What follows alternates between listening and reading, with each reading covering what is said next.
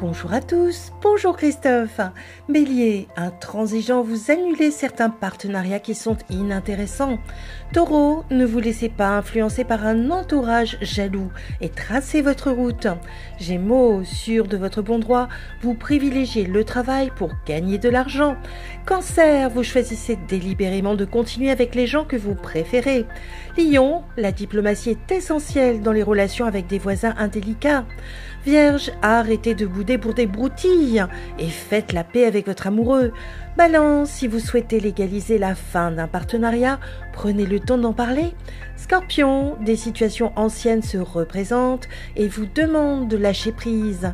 Sagittaire, votre intuition vous souffle la nouvelle direction que vous souhaitez prendre. Capricorne, une pause professionnelle vous laisse le temps de vivre avec votre amoureux.